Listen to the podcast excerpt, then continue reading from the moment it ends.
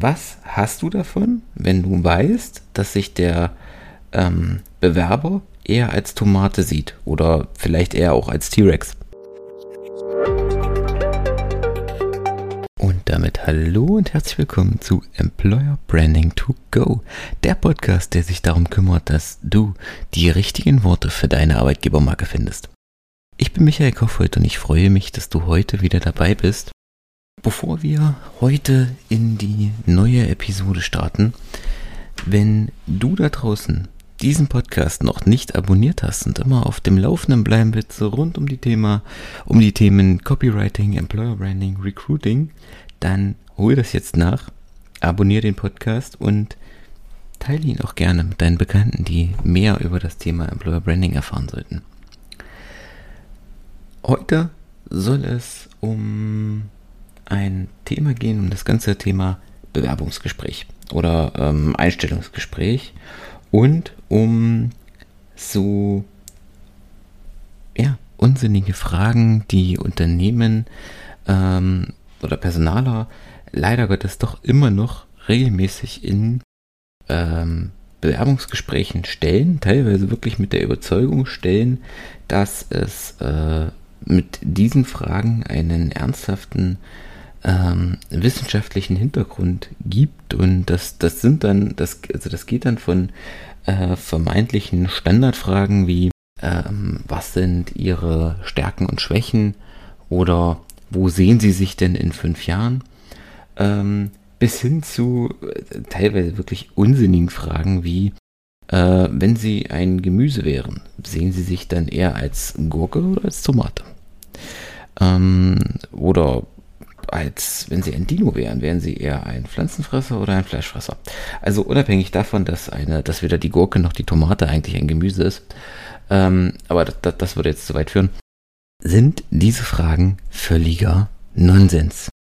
Was ich damit sagen will, ist, was, also stell dir, wenn du, wenn du vielleicht gerne auch diese Fragen stellst, dann reflektier mal ernsthaft, was willst du mit dieser Frage bezwecken? Also, was ist das Ergebnis?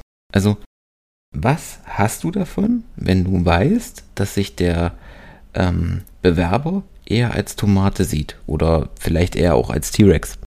Also, ernsthaft. Was hast du davon? Also, ähm, willst du keine Tomaten einstellen, weil ihr euch im Unternehmen alle eher als Kartoffel betrachtet? Oder gut, die Kartoffel ist auch kein Gemüse, aber egal. Ähm, also, warum? Das, das ist das, was mir in den vielen Jahren, die ich jetzt in diesem Bereich tätig bin, einfach nicht ähm, einleuchtet. Oder äh, noch schlimmer ist ja sowas wie, äh, ich habe K.O.-Fragen im Recruiting. Also ich stelle diese eine Frage an meinen, an meinen Bewerber und wenn er die falsch beantwortet, dann ist er raus. Warum? Was soll das? Also, wenn ich, gerade auch wenn ich mit Bewerbenden spreche, äh, wenn, wenn du dann mit solchen Fragen konfrontiert wirst, wie, wo siehst du dich in den nächsten fünf Jahren, dann gerne auch einfach mal kontern mit der, mit der Gegenfrage, wo kann ich denn bei Ihnen in fünf Jahren sein? Also was kann ich denn bei Ihnen lernen? Welche Entwicklungsmöglichkeiten habe ich denn in den nächsten fünf Jahren? Und dann wirst du jetzt in der Rolle des Bewerbers auch schon sehen, dass da ähm, Personaler mitunter oder auch Hiring Manager mitunter ganz schnell auch einfach mal ins Schwitzen kommen, wenn da der Bewerber eine Gegenfrage stellt. Und das ist genau der Punkt. Bevor du als Personaler, als Unternehmer, als Abteilungsleiter, wer auch immer das Gespräch führt, solche Fragen stellst, wie ähm, ist derjenige eher ein T-Rex oder ein äh, Langhals? Stell dich doch einfach mal die Frage, was kann denn derjenige bei dir lernen? Welche Entwicklungsmöglichkeiten hat denn derjenige bei dir? Weil ich sag mal, du kannst dein Recruiting auf zwei Varianten äh, machen. Also entweder du machst das halt eher so, eher so Wunschbrunnenmäßig und ähm, packst die Stellenanzeige nach Möglichkeit dermaßen allgemein und hoffst, dass der richtige Bewerber sich schon äh, melden wird. Dann hast du es auch nötig zu fragen, ähm, ob er sich eher als Tomate oder als Gurke sieht. Weil dann musst du ja irgendwie versuchen, das auszumünzen. Oder du machst dir vorher Gedanken und stellst dir vorher sinnvolle Fragen für dein Recruiting. Stell dir doch einfach vorher sinnvolle Fragen wie, welche Fähigkeiten brauchen wir denn im Team in der offenen Stelle? Haben wir diese Fähigkeiten selbst im Unternehmen? Können wir die entwickeln? Wenn nein, müssen wir jemanden einstellen. Welche Fähigkeiten brauchen wir in Zukunft im Unternehmen? Welche ähm, Entwicklungsmöglichkeiten hat derjenige irgendwie in, in diese Richtung, den wir da einstellen? Und ich garantiere dir, auf keine dieser fünf Fragen ist die Antwort T-Rex. Also bin ich mir ganz sicher.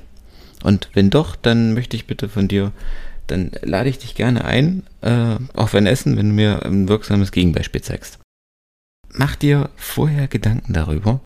Und das sind nur fünf Fragen. Da gibt es noch deutlich mehr.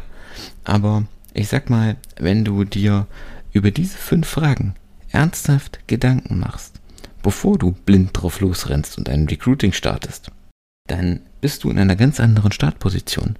Dann bist du in einer ganz anderen Ausgangslage und, und weißt genau, wen du am Markt suchst. Dann hast du auch die Möglichkeit, deine Stellenanzeigen entsprechend anzupassen. Weil wenn du jetzt zum Beispiel ähm, mich als Werbetext engagierst, um die letzte, um die richtige Magie noch in deinen Stellenanzeigen zu finden, dann ist auch meine erste Frage an dich, wen sucht ihr denn? Was muss denn derjenige können? Was muss denn derjenige mitbringen? Und da reicht es mir nicht, wenn du sagst, ne, der muss belastbar sein, der muss äh, nett sein, der muss, ähm, wir sind nett und ähm, der muss, keine Ahnung, weißt du? Also, dann will ich schon auch, dass du dich mit deinem Team, mit der Stelle und mit den Anforderungen beschäftigst. Weil am Ende ist es doch so, du suchst nicht irgendwen, also kannst du ja auch nicht irgendwas schreiben. Und wenn du nicht weißt, wen du suchst, dann ist im Grunde jeder Bewerber ähm, geeignet. Aber das Problem ist, dass du ja nicht jeden haben möchtest. Und dass auch nicht jeder zu dir ins Unternehmen passt. Und die Folge sehen wir dann in solchen Fragen nach dem Gemüse.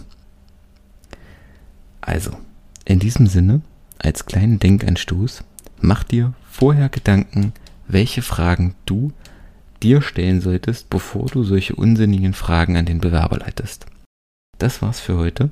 Ich hoffe, die Folge hat dir gefallen. Ich freue mich über eine Bewertung. Und wenn du gerade dabei bist, dir diese Fragen zu stellen, oder dir die Fragen schon gestellt hast, jetzt einfach nur noch nach den richtigen Worten für deine Stellenanzeigen suchst, dann klicke gerne auf den Link in den Show Notes und wir hören uns schon in Kürze. Ich wünsche dir einen schönen Abend und wenn du das direkt am Sonntag hörst, dann morgen auch einen schönen 1. Mai. In diesem Sinne, bis zur nächsten Episode. Ciao.